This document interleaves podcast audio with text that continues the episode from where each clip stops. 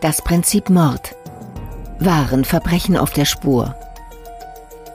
Ein Podcast von Sascha Lapp und David Sarno. Folge 5.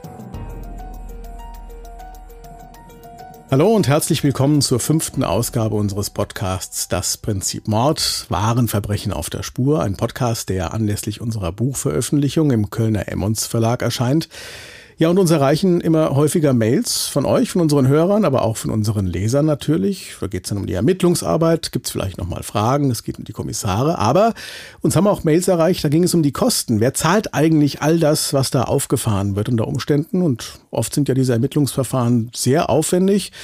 Es gab beispielsweise mal einen Fall, über den wir berichtet haben in Nordrhein-Westfalen. Da wurden zur Suche Tornados von der Bundeswehr eingesetzt mit Wärmebildkameras. Das kostet natürlich ein bisschen was. Es gibt andere Suchmaßnahmen, Taucher, Boote und äh, was man eben noch so alles braucht, um möglicherweise ja irgendwelche Hinweise, Dinge zu finden, um den Täter schlussendlich zu überführen eben. Und diese Frage, äh, wer zahlt das und was kostet das, die haben wir auch mal gestellt in der Mordkommission und wir waren sehr überrascht von der Antwort. Äh, da hieß es dann nämlich, Geld spielt keine Rolle. Also es wird einfach tatsächlich so viel bezahlt, wie notwendig ist, um den Täter schlussendlich überführen zu können. Und das kann sehr, sehr teuer werden. Und wer bezahlt's? Tatsächlich am Ende derjenige, der verurteilt wird. Und das ist auch der letzte Satz in einem Urteil, nämlich in der Gerichtsverhandlung. Da heißt es dann, die Kosten des Verfahrens, die hat der Angeklagte beziehungsweise der Verurteilte zu tragen. Und das kann dann schon richtig teuer werden. Das kann in die Zehntausende, das kann sogar in die Hunderttausende Euro gehen. Also man wandert nicht nur ins Gefängnis und sitzt möglicherweise lebenslang, sondern man hat auch noch eine Menge Schulden, wenn man wieder rauskommt, wenn man es nicht möglicherweise sowieso schon hatte, um es zu bezahlen. Und genau das ist eigentlich auch äh, so ein Thema in unserem Fall, äh, den wir heute behandeln wollen. Es geht nach Frankfurt-Oder, ganz in den Osten der Republik, kurz vor der polnischen Grenze. Und da ging es auch um eine super große Suchaktion, die bezahlt werden musste natürlich zum Schluss. Aber es geht auch um noch viel mehr eigentlich. David, du kannst vielleicht ein bisschen was zur Geschichte erzählen. Genau, 1997 verschwinden die damals 23-jährige Sabine N. und ihr nur wenige Monate alter Säugling Julius spurlos. Und schnell gerät ein Arbeitskollege der jungen Mutter unter Verdacht, der Friedhofsgärtner Werner K., mit dem Sabine ein Verhältnis gehabt haben soll. Und auch wenn die Polizei davon ausgeht, dass Sabine N. und ihr kleiner Sohn nicht mehr am Leben sind, fehlen schlichtweg Beweise. Sabine und Julius bleiben verschwunden. Und es vergehen sieben Jahre, bis sich für die Polizei überraschenderweise neue Ermittlungsansätze bieten. Wir wollen aber noch nicht verraten, um welche neuen Ermittlungsansätze es sich handelt, aber sie lösen genau das aus, worüber wir vorhin gesprochen haben, nämlich eine riesige Suchaktion. Da wird ein Wald dann durchsucht, der ist mehrere Fußballfelder groß, mit Baggern, mit Schaufeln. Es sind unheimlich viele Polizeibeamte im Einsatz. Es ist Sommer, es ist heiß, es waren damals viele Stechmücken unterwegs, hat der Kommissar erzählt. Das war ein Riesenproblem. Und trotzdem hat man da wochenlang gegraben, schlussendlich aber nichts gefunden, muss man auch sagen. Und dann hieß es auch schon seitens der Behördenleitung oder intern bei der Polizei, hm, bringt das überhaupt noch was? Es kostet unheimlich viel Geld, das dauert so lange, das bindet so viel Polizeikräfte, Männer und Frauen, die da im Wald unterwegs sind, die wir für andere Sachen eigentlich gebrauchen könnten. Damals war das Oder-Hochwasser, das eine Rolle gespielt hat. Ja, und der Polizeibeamte hat aber gesagt, nee, mein Bauchgefühl sagt mir, wir werden hier etwas finden und ich will, dass wir weitergraben. Hat sich durchgesetzt, es wurde weitergegraben und es wurde auch was gefunden und Schlussendlich wurde der Fall auch gelöst. Wie genau, das verraten wir jetzt aber noch nicht. Das wollen wir natürlich nicht verraten, aber wir sprechen im Anschluss genau mit dem Mann, der damals auf sein Bauchgefühl gehört hat und maßgeblich an der Lösung des heutigen Falls beteiligt war. Aber zuvor springen wir ins Jahr 1997 nach Frankfurt-Oder, als die 23-jährige Sabine N. und ihr kleiner Sohn Julius spurlos verschwinden. An einem warmen Sommertag im Juli 1997 verschwindet im brandenburgischen Frankfurt an der Oder eine junge Mutter mit ihrem kleinen Sohn. Sabine N. lebt mit dem erst vier Monate alten Säugling Julius in einem Mehrfamilienhaus mitten in der Stadt. Die Wohnung der alleinerziehenden Mutter befindet sich im Erdgeschoss eines langgezogenen Wohnkomplexes. Nur eine Etage über der jungen Frau wohnen ihre Großeltern. Sie unterstützen ihre Enkeltochter im Alltag, helfen im Haushalt aus und kümmern sich zusammen mit Sabine um den kleinen Julius. Am 1. Juli 1997, dem Tag von Sabines Verschwinden, bereitet die Großmutter der 23-Jährigen wie so oft das Essen zu. Gegen Mittag sind sie verabredet. Der Tisch ist gedeckt, alles ist vorbereitet, doch die sonst so zuverlässige Sabine taucht nicht auf. Die Großeltern sind beunruhigt. Sie beschließen, zur Wohnung ihrer Enkeltochter hinunterzugehen. Doch selbst nach mehrmaligem Klingeln öffnet niemand die Tür. Mit dem Zweitschlüssel, den Sabine ihren Großeltern für alle Fälle überlassen hat, verschaffen sie sich Zugang zur Wohnung. Diese ist jedoch verwaist. Es finden sich keinerlei Anhaltspunkte, die das Verschwinden ihrer Enkeltochter erklären könnten. Und so vermuten die Großeltern, dass Sabine jeden Moment zurückkehren wird. Doch die junge Frau kommt nicht mehr nach Hause. Noch am selben Abend verständigen die besorgten Großeltern die Polizei. Zunächst wird der Fall als Vermisstensache eingestuft. Als Sabine und Julius jedoch auch am dritten Tag nicht wieder auftauchen, nimmt sich das Ermittlerteam um Jürgen Sommer von der Mordkommission Frankfurt-Oder des Falls an. Der Kommissar ahnt zu diesem Zeitpunkt jedoch nicht, dass das Verschwinden von Sabine N. ihn noch über viele Jahre hinweg beschäftigen wird. Einen ersten Ermittlungsansatz vermutet das Team um Kommissar Sommer in den Lebensumständen der 23-jährigen Sabine N. Zum Zeitpunkt ihres Verschwindens arbeitet die junge Frau beim städtischen Grünflächenamt. Hier ist sie unter anderem für den Friedhof der Stadt zuständig. Zwischen uralten Grabsteinen führt Kommissar Sommer zahlreiche Gespräche mit den Arbeitskollegen der Vermissten. Doch die Befragungen liefern keinerlei Hinweise auf den Verbleib der jungen Frau. Ein interessantes Detail aus Sabine Enns Privatleben lässt den Kommissar jedoch hellhörig werden. Die Arbeitskollegen sprechen offen über ein schon Jahre andauerndes Liebesverhältnis, das Sabine N. mit dem 43-jährigen Friedhofsgärtner Werner K. gehabt haben soll. Aus diesem Verhältnis sei auch der kleine Julius hervorgegangen. Sommer erfährt zudem, dass es oft Streit zwischen dem Paar gegeben habe. Der Friedhofsgärtner sei von Sabine N. immer wieder dazu gedrängt worden, die Vaterschaft für den Säugling anzuerkennen. Sie wolle eine Familie gründen, doch davon will Werner K. offenbar nichts wissen. Immer wieder weise er die junge Frau zurück. Gemeinsame Termine beim Jugendamt lasse er verstreichen. Der Kommissar möchte mehr über den Mann erfahren und beginnt damit, das Leben des 43-Jährigen zu durchleuchten. Dabei stellt sich heraus, dass Werner K. bereits seit mehreren Jahren in einer Beziehung lebt. Gemeinsam mit seiner Partnerin Sonja L. hat er drei Kinder. Weitere drei Kinder kommen aus einer früheren Beziehung hinzu. Sommer vermutet, dass die offenbar ungeplante Geburt des kleinen Julius den Friedhofsgärtner in finanzielle Bedrängnis gebracht haben muss. Immerhin hat Werner K. wiederholt versucht, sich der Verantwortung für sein siebtes Kind zu entziehen.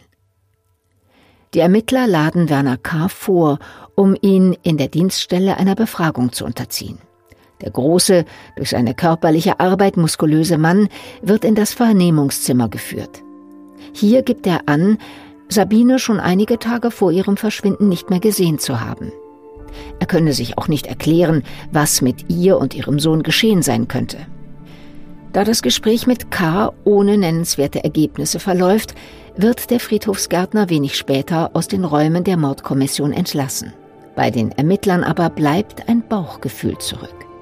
Irgendwas stimmt mit Werner K. nicht. Da sind sich die Beamten sicher. Die weiteren Ermittlungen in den folgenden Wochen gestalten sich äußerst schwierig. Die Oder, der Grenzfluss zwischen Deutschland und Polen, ist über die Ufer getreten.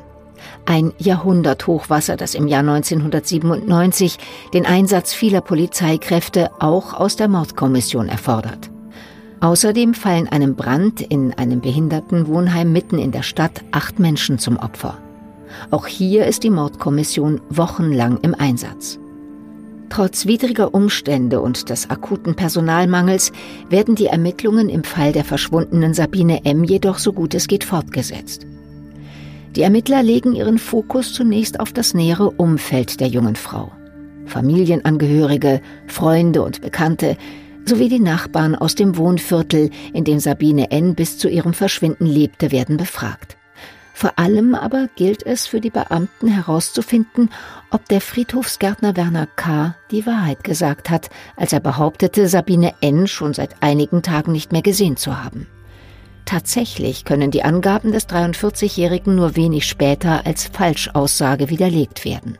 Sowohl am Tag ihres Verschwindens als auch in den Tagen zuvor ist Sabine N. immer wieder zusammen mit ihrem Geliebten gesehen worden. Das berichten mehrere Zeugen übereinstimmend.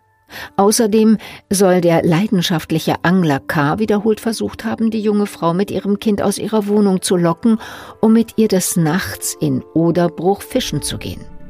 Doch das habe die 23-Jährige immer wieder abgelehnt. Ein ungewöhnliches Verhalten, das den Kommissaren zunächst Rätsel aufgibt und den Friedhofsgärtner immer weiter in den Fokus der Ermittlungen rückt.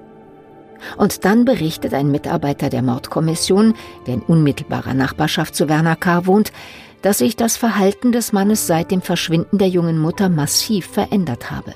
Werner K. ist bis zu diesem Zeitpunkt ein gern gesehener Gast in verschiedenen Frankfurter Lokalitäten. Ein fröhlicher Mensch, immer zu einem Plausch bereit. Doch irgendwann wird er in keiner Gaststätte mehr gesehen. Er wirkt in sich gekehrt, vermeidet zunehmend fremde Kontakte. Kommissar Sommer findet heraus, dass Werner K. am Vormittag des 1. Juli 1997, dem Tag, an dem Sabine N. von ihren Großeltern als vermisst gemeldet wurde, im Auftrag des Grünflächenamtes mit einem orangefarbenen Transporter unterwegs gewesen sein soll. Mehrere Zeugen bestätigen der Polizei, das Fahrzeug an diesem Tag in der Nähe des Hauses gesehen zu haben. Das Team um Kommissar Sommer nimmt den Transporter unter die Lupe.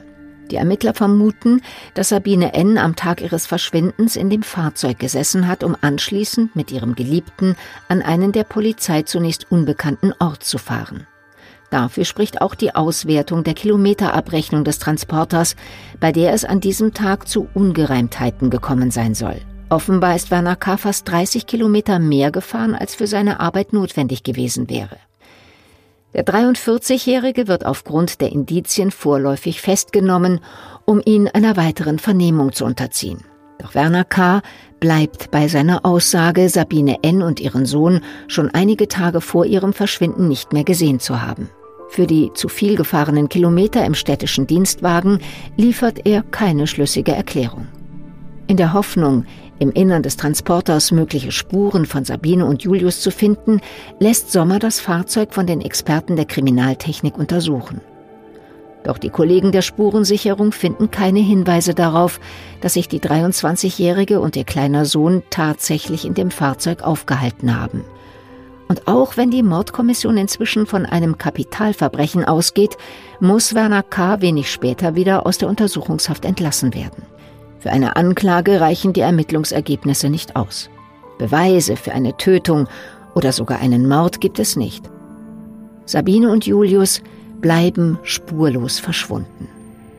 Sieben Jahre vergehen, bis sich für die Polizei überraschend neue Ermittlungsansätze ergeben. Von dem Mitarbeiter der Mordkommission, der in unmittelbarer Nachbarschaft zu Werner K. lebt, erfährt Kommissar Sommer, dass die Beziehung des inzwischen 50-jährigen Friedhofsgärtners zu seiner Lebensgefährtin Sonja L. zwischenzeitlich in die Brüche gegangen sei. Werner K. habe die gemeinsame Wohnung verlassen, um zu einer anderen Frau zu ziehen. Diese für die ehemalige Lebensgefährtin emotional aufwühlende Zeit will die Mordkommission nutzen, um mit ihr ins Gespräch zu kommen in der Hoffnung, dass Werner K. mit ihr über den Verbleib von Sabine N. und ihrem Sohn Julius gesprochen hat, nimmt Jürgen Sommer Kontakt zu Sonja L. auf. Dem Kommissar gelingt es, ein Vertrauensverhältnis zu ihr aufzubauen. Und tatsächlich offenbart sie gegenüber Sommer schließlich ihr dunkles Geheimnis, das sie über all die Jahre hinweg in sich getragen hat. Schon kurz nach dem Verschwinden von Sabine und Julius habe Werner K. ihr gestanden, die beiden umgebracht zu haben. All die Jahre habe sie Stillschweigen bewahrt, da der Friedhofsgärtner sie und die gemeinsamen Kinder mit dem Tod bedroht habe. Sommer bemerkt, wie schwer es ihr fällt, über das Erlebte zu sprechen. Er vermutet, dass Sonja L. bis heute eine Mitschuld an der Tat ihres ehemaligen Lebensgefährten verspürt obwohl sie selbst daran nicht beteiligt war. Mit brüchiger Stimme berichtet Sonja L., dass Werner K. die beiden Leichen in einem Wald in der Nähe von Lossow vergraben habe. Sie ist sogar dazu bereit, den Ermittlern das besagte Waldstück zu zeigen. Und tatsächlich kann sie sich vor Ort an ein abschüssiges Gelände erinnern und an drei Eichen, die in unmittelbarer Nähe zur Grube standen. Dort sei sie nur einen Tag vor dem Verschwinden von Sabine und Julius unfreiwillig Zeugin der Mordvorbereitungen geworden. An diesem Morgen sei Werner K. gemeinsam mit Sonja L. zu dem kleinen Waldstück in Lossow gefahren und habe seinen Wagen in unmittelbarer Nähe auf einem kleinen Feldweg geparkt, angeblich um den gemeinsamen Hund auszuführen. Mit einem Spaten in der Hand, den er im Kofferraum des Fahrzeuges deponierte, sei er wenig später allein in Richtung Unterholz aufgebrochen.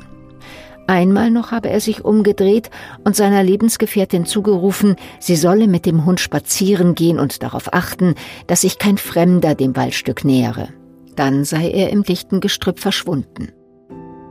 Doch Sonja L. will wissen, was er im Wald treibt. In einigen Metern Entfernung folgt sie Werner K. über einen von verwachsenen Bäumen gesäumten Pfad. Durch dichtes Laub hindurch kann sie ihn wenig später beobachten, wie er mitten im Wald eine tiefe Grube aushebt. Die Suche nach diesem Ort gestaltet sich nun, sieben Jahre nach der Tat, jedoch schwieriger als zunächst angenommen. Begleitet von mehreren Beamten streift Sonja L. über viele Stunden hinweg durch das Dickicht des Waldes. Immer wieder versucht sie sich an die besagte Stelle zu erinnern, doch die Vegetation hat sich im Laufe der Jahre deutlich verändert. An einer kleinen Lichtung stoßen sie dann schließlich auf drei nebeneinander stehende Eichen. Sonja L. glaubt sich zu erinnern, an dieser Stelle ihren ehemaligen Lebensgefährten beim Ausheben der Grube beobachtet zu haben. Die Beamten sind elektrisiert. Sommer will sofort mit den Suchmaßnahmen beginnen. Doch die momentanen Witterungsverhältnisse lassen dies zunächst nicht zu. Der Winter in diesem Jahr war streng und der Boden ist bis zu einer Tiefe von 40 Zentimetern gefroren. An Grabungen ist derzeit nicht zu denken. Es vergehen weitere sechs Wochen, bis die Suche endlich beginnen kann. Sommer stellt eine Mannschaft aus Dutzenden Beamten zusammen, die in dem Waldstück bei Lossow nach den Leichen von Sabine N. und Julius suchen soll. Bagger werden herangeschafft, doch die Aktion verläuft zunächst ergebnislos. Sommer dehnt das Suchgebiet aus. Rund 5000 Quadratmeter werden jetzt von der Polizei umgepflügt. Jeden Tag sind mehr als 100 Beamte im Einsatz mit Schaufeln und schwerem Gerät. Beinahe mit jedem Spatenstich stoßen die Einsatzkräfte auf Knochenteile. Die Funde werden in die Pathologie nach Frankfurt-Oder geschickt. Hier untersucht das Team um Gerichtsmediziner Harald Voss jeden einzelnen Knochen nach verwertbaren Spuren. Eine Sisyphusarbeit. Ein Teil der Proben stammt nachweislich von Tieren. Später können die Experten auch menschliche Überreste entdecken. Aufgrund der starken Verwitterung der Knochen geht Voss jedoch davon aus, dass es sich um deutlich ältere Fundstücke handeln muss. Der Pathologe vermutet, dass sie es mit Skelettresten gefallener Soldaten aus dem Zweiten Weltkrieg zu tun haben, da die Frontlinie im Jahre 1945 durch das Waldstück in Lossow führte. Mehrere Wochen lang werden hunderte Knochen durch die Gerichtsmediziner untersucht. Doch Sabine und Julius bleiben verschwunden. Im Präsidium kommen derweil erste Zweifel an der Verhältnismäßigkeit des Einsatzes auf. Die Suchmaßnahmen verschlingen hohe Geldsummen, zudem sind sehr viele Polizeibeamte an den Arbeiten beteiligt. Stimmen werden laut, die Grabungen endlich einzustellen. Doch Jürgen Sommer will nicht aufgeben. Er ist vom Erfolg der Aktion weiterhin überzeugt und obwohl zunehmend die Frage im Raum steht, warum die Ermittler trotz der intensiven Bemühungen immer noch keine verwertbaren Spuren vorweisen können, kann Sommer sich schließlich gegen jeden Zweifel durchsetzen und die Arbeiten im Wald fortsetzen. Ein Hubschrauber der Polizei steigt auf und fotografiert das Gelände aus der Luft.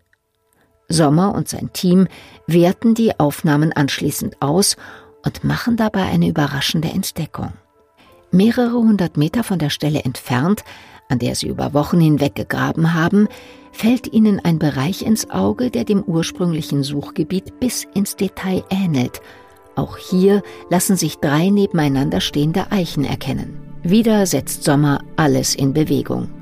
Und diesmal dauert es nur wenige Stunden, bis die Beamten fündig werden. In rund einem Meter Tiefe setzt der Bagger zu einem wuchtigen Hub an, als sich aus der feuchten Erde plötzlich ein Gegenstand herausschält. Zunächst ist er nur schemenhaft zu erkennen, dann aber wird den umherstehenden Beamten klar, dass es sich um einen Kindersitz aus einem Auto handelt. Sofort stoppt Sommer die Grabungsarbeiten des Baggers. Der Ermittler ist überzeugt davon, endlich die richtige Stelle gefunden zu haben. Um weitere mögliche Spuren nicht zu zerstören, müssen die Beamten nun jeden Zentimeter feinsäuberlich per Hand abtragen. Mit Schaufel und Pinsel arbeiten sie sich Stück für Stück in die Tiefe, bis sie in der Grube ein weiteres Beweisstück entdecken, die Handtasche von Sabine N. Davon zeugen die Ausweispapiere, der Führerschein und weitere Dokumente, die in dem Portemonnaie der 23-Jährigen gefunden werden. Nur wenig später stoßen die Beamten schließlich auf die skelettierte Leiche von Sabine N. und ihrem Sohn. Der kleine Julius liegt neben seiner Mutter. Seine Trinkflasche hält er fest in seinen Armen.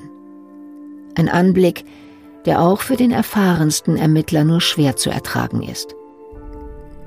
Die sterblichen Überreste werden in die Pathologie nach Frankfurt-Oder gebracht und von Gerichtsmediziner Harald Voss untersucht. Die Obduktion ergibt, dass der Schädel von Sabine N. an zwei Stellen oberhalb der Augenhöhle zerbrochen ist. Die junge Frau wurde mit einem Hammer oder einer Axt erschlagen. Die Knochen des kleinen Julius sind nur noch in Teilen vorhanden. Die Knorpel, aus denen Skelette von Säuglingen überwiegend bestehen, sind im Laufe der Jahre verwittert. Die Todesumstände des vier Monate alten Jungen können bis heute nicht geklärt werden. Nach fast einem Jahrzehnt steht der Friedhofsgärtner Werner K. vor Gericht. Zur Tat selbst äußert er sich nicht. Die Richter vermuten jedoch, dass er seine ehemalige Geliebte und den gemeinsamen Sohn aus Angst vor Unterhaltsforderungen umgebracht hat.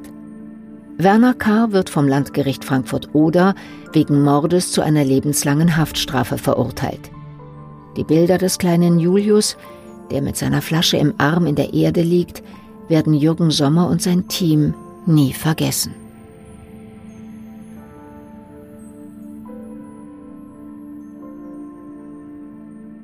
Ein schockierender Fall, bei dem eine Mutter und ihr kleiner Sohn Opfer eines Mordes wurden und das alles nur in Anführungszeichen wegen Unterhaltszahlungen. Eigentlich unfassbar. Ja, und der Kommissar, der damals unermüdlich, so muss man sagen, nach den Leichen im Wald und somit nach den eindeutigen Beweisen gesucht hat, der sitzt jetzt mit mir hier an einem Tisch. Wir sind in Frankfurt-Oder. Herzlich willkommen, Jürgen Sommer. Schön, dass Sie da sind. Ja, einen schönen guten Tag.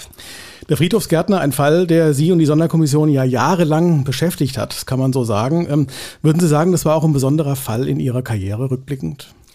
Das kann man mit Sicherheit so sagen. Das war ein Fall, der, den man nicht vergessen kann. An den kann, kann ich mich heute noch dran erinnern. Und äh, es ist ja auch so, dass wir viele Jahre damit beschäftigt waren. Ist nicht nur so, dass ich den Fall alleine bearbeitet habe, ist logisch. Wir haben in der Kommission, in der Mordkommission alle daran unseren Anteil geleistet und es wurde ständig dran gearbeitet und so kam es dann auch, dass wir irgendwann an dem Punkt waren, wo wir vor der Klärung standen. Es ging um die Leichensuche in diesem Fall, weil wir den Hinweis hatten, dass die Leichen vergraben sind. Und das war dann eigentlich das ganz entscheidende Moment für die Aufklärung des Falls und äh, wir wurden ja dann auch fündig. Ja, und haben die Leichen Glück. nach vielen ja, Wochen richtig.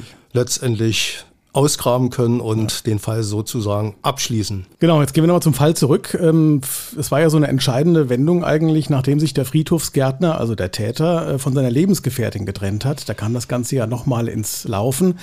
Ähm, wie haben Sie denn damals überhaupt Wind davon bekommen, dass der sich getrennt hat? Hat man so einen Tatverdächtigen Jahre nach der Tat immer noch im Fokus oder war das Zufall? Also wir haben im Wohnumfeld natürlich die Kontakte gehabt und hatten auch sozusagen Glück, dass einer unserer ehemaligen Mitarbeiter der Mordkommission unmittelbar in der Nähe wohnte und natürlich Kontakt hatte zur Familie. Und wir dadurch dann die Information aktuell bekommen haben, dass hier eine Trennung vorgenommen wurde vom äh, Tatverdächtigen. Und das war für uns der zeitliche Aufhänger, um hier nochmal neu einzusteigen. Mhm. Jetzt ist es ja nicht selbstverständlich, weil die sich getrennt haben, dass die Lebensgefährtin auch sofort auspackt und sagt, ja, na klar, ich weiß irgendwas oder weiß es eben auch nicht. Wie schwer war es denn, äh, diese Frau davon zu überzeugen, ihnen zu helfen? Also wir haben erstmal selbst den Kontakt zu der Frau gesucht, haben den Kontakt auch gefunden, haben auch gefunden, dass sie bereit ist, mit uns zu sprechen. Aus ihrer Sicht heraus natürlich immer noch der Druck, äh, über die ganzen Jahre nichts von der Sache preiszugeben, weil sie ja auch bedroht wurde.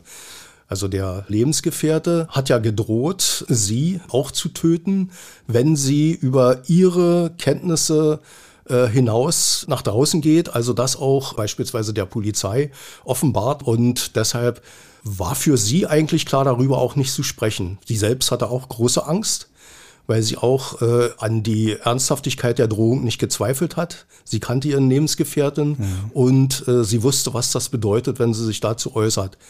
Das war natürlich für uns erstmal eine schwierige Situation, mit der Frau äh, sprechen zu können, die Frau äh, dahingehend äh, zu erreichen, dass sie bereit ist, A auszusagen und B auch zu uns das Vertrauen aufzubauen, uns alle ihr bekannten Erkenntnisse mitzuteilen. Die ja zum Schluss total wichtig waren, weil dadurch konnte es ja geklärt werden. Deswegen habt ihr an der richtigen Stelle gesucht nach den Leichen, weil sie es wusste. Okay. Jetzt haben Sie ja wochenlang äh, dieses Waldstück durchsucht, äh, umgegraben sozusagen. Wie argumentiert man da gegenüber den Vorgesetzten? Das kostet ja alles auch wahnsinnig viel Geld. Und irgendwann hat auch sicher irgendwer gesagt, hier Jürgen, das können wir nicht weiter bezahlen. Entweder findest du was oder wir machen Schluss. Wie setzt man sich da durch? Es war ja irgendwo auch ein Bauchgefühl, das Sie hatten. Und nur wegen eines Bauchgefühls jetzt äh, so eine Aktion, so eine aufwendige Aktion zu starten, ist ja vielleicht auch nicht ganz so einfach, das in der Behörde dann zu vertreten, oder? Ausgangspunkt für uns war ja, dass wir jetzt zum ersten Mal einen konkreten Hinweis zu einer Örtlichkeit hatten, wo äh, wir nach Leichen suchen können. Denn so konkret den Hinweis durch diese äh, Lebensgefährtin war ja für uns erstmal eine neue Situation und wir konnten uns natürlich darauf vorbereiten.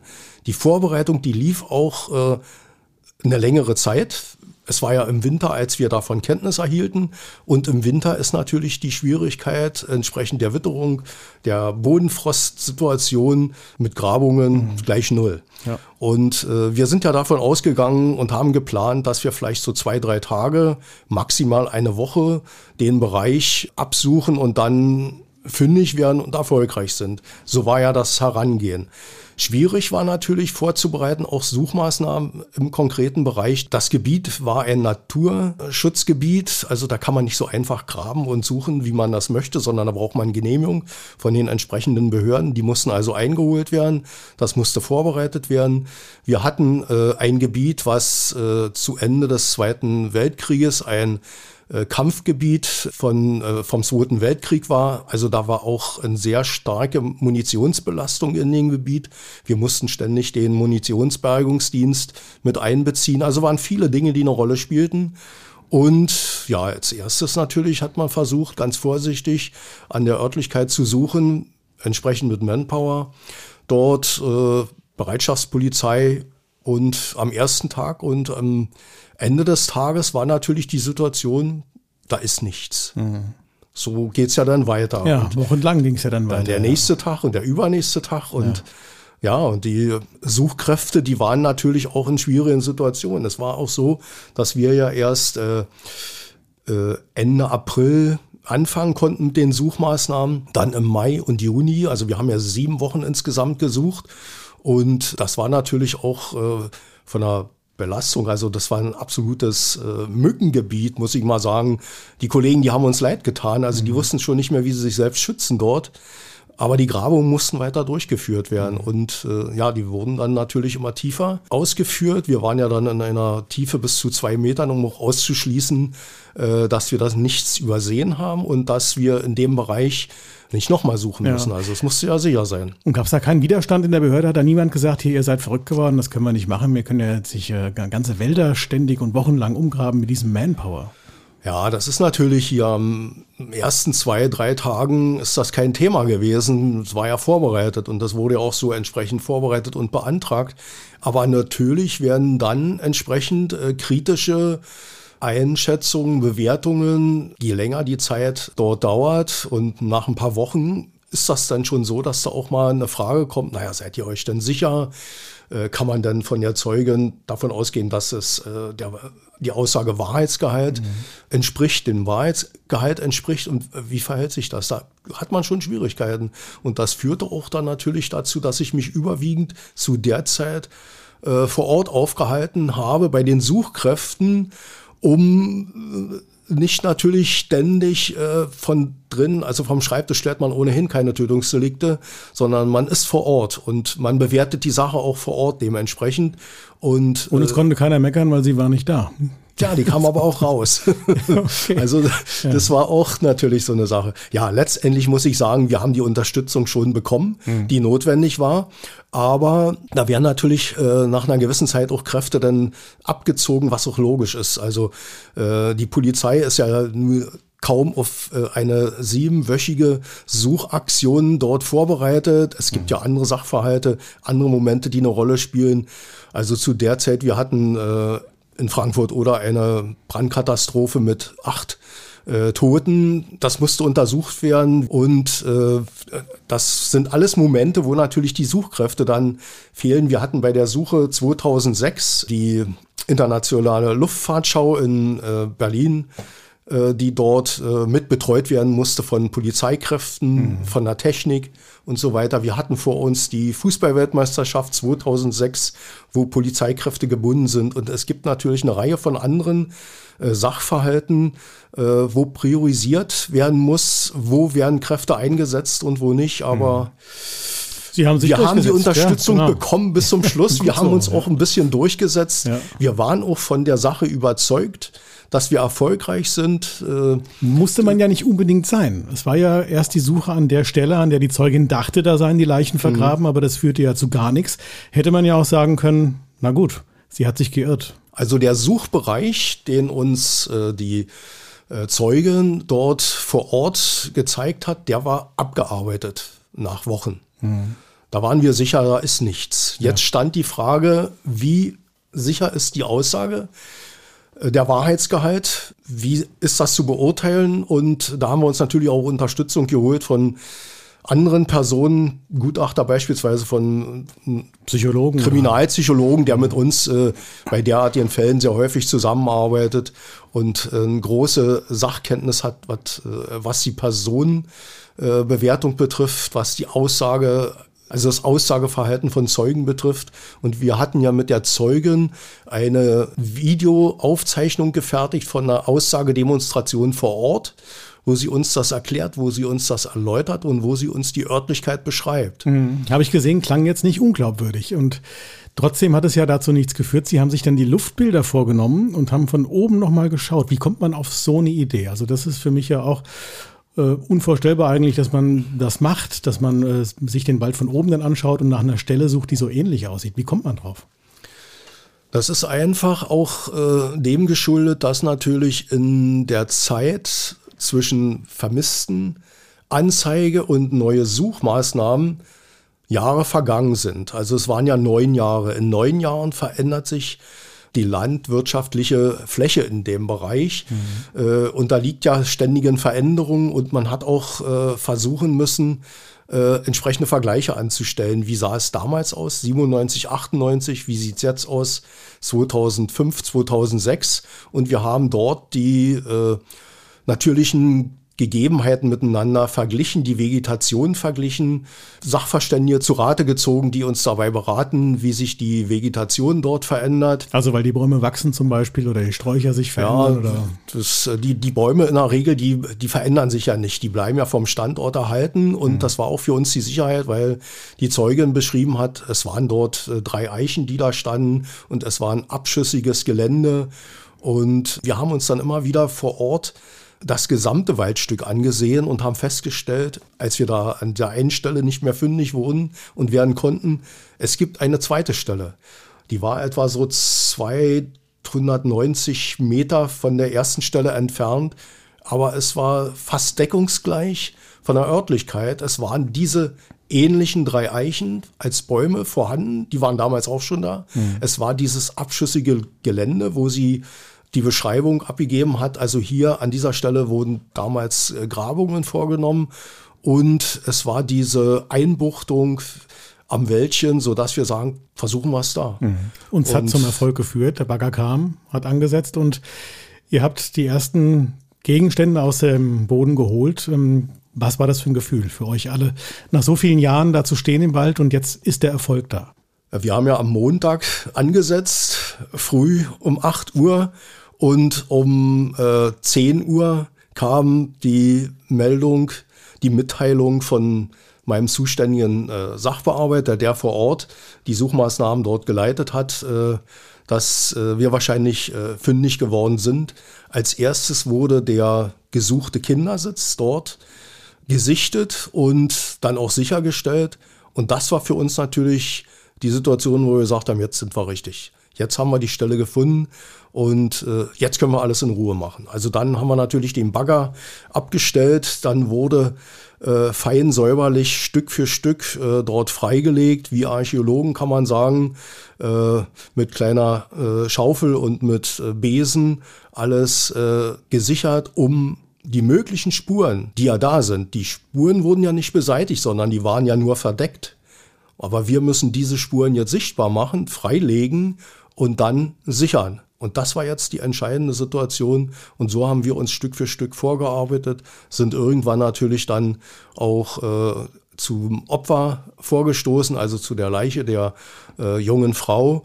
Und das war natürlich ein besonderer Moment, als wir das hatten. Wir haben dann auch Ausweispapiere gefunden, die eindeutig die Schriftzüge Namenszüge getragen haben. Also da waren wir jetzt sicher, dass wir richtig sind. Ein besonders emotionaler Moment war dann natürlich, als wir die, die Leiche der Frau freigelegt hatten, gesichert hatten und unter äh, der Leiche dann Überreste von dem Säugling gefunden haben. Also wir haben dort dann erst die Trinkflasche gefunden, wir haben die äh, Mütze des Kindes gefunden und dann sterbliche Überreste, soweit sie dann noch vorhanden waren äh, in dieser Situation nach diesem äh, jahrelangen Zustand.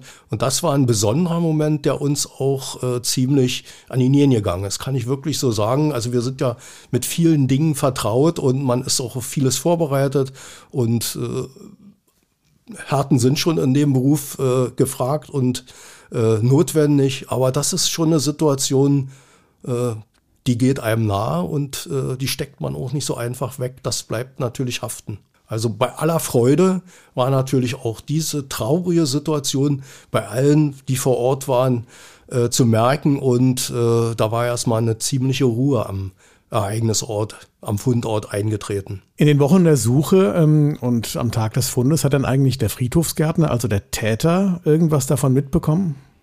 Also wir haben den Friedhofsgärtner, unseren Beschuldigten natürlich über den Sachverhalt informiert. Wir Vor sind der Suche verpflichtet, dann, oder? Beweismittel vorzulegen. Das mhm. haben wir auch getan. Und wir haben am selben Tag, als wir fündig wurden, ihm entsprechende Gegenstände vorgelegt, von denen er eindeutig äh, an denen er erkennen konnte, dass es stimmt, dass wir jetzt die Leichen gefunden haben. Also das war eindeutig vom Zustand und allem im Beisein der Rechtsanwältin und haben dann natürlich nochmal die Möglichkeit eingeräumt, dass er sich zu dieser Situation und zum Fund äußern kann. Das hat er aber nicht getan. Er hat weiterhin von seinem Aussageverweigerungsrecht als Beschuldigter Gebrauch gemacht und hat sich in diesem Zusammenhang zum Fund der Leichen und möglicherweise natürlich äh, zur Tötung der Personen nicht geäußert. Kann man eigentlich gar nicht glauben. Gab es dann irgendeine emotionale Reaktion oder hat er das ganz kühl einfach abgetan? Er war unberührt. Eigentlich nach außen. Die Körpersprache als solche war natürlich äh, gezeichnet davon, dass er eindeutig erkannt hat, jetzt äh, ist es vorbei, jetzt äh, kann er die Sache nicht mehr verheimlichen, er kann diese Tat nicht mehr verdecken und äh, er konnte es wahrscheinlich nicht verarbeiten und hat deshalb auch sich gar nicht dazu äußern können oder auch nicht äußern wollen. Aber man hat schon angesehen, äh, dass es Wirkung hinterlässt diese Mitteilung. Mhm. Er hat ja auch im Prozess geschwiegen, also es kam ja eigentlich nie raus, äh, wie das Ganze passiert ist, was er genau gemacht hat, aber es gibt eine Vermutung. Ne? Ja, also Es ist ja schwierig gewesen, nach äh, so vielen Jahren eindeutig die Todesursache äh, noch festzustellen, zu bestimmen, zu beurteilen. Aber es war natürlich nicht ausgeschlossen und daraus, darauf äh, haben wir natürlich äh, uns auch ausgerichtet und die Rechtsmedizin hat ja dazu entsprechende Untersuchungen geführt und entsprechende Gutachten dann gefertigt. Und es war eindeutig, dass es hier eine äh, gewaltsame Tötung gab und auch hier Tatwerkszeug äh, brutal eingesetzt wurde. Wir gehen davon aus, dass es eine Achsenhammer war und mit einem Spaten möglicherweise auch noch geführt wurde.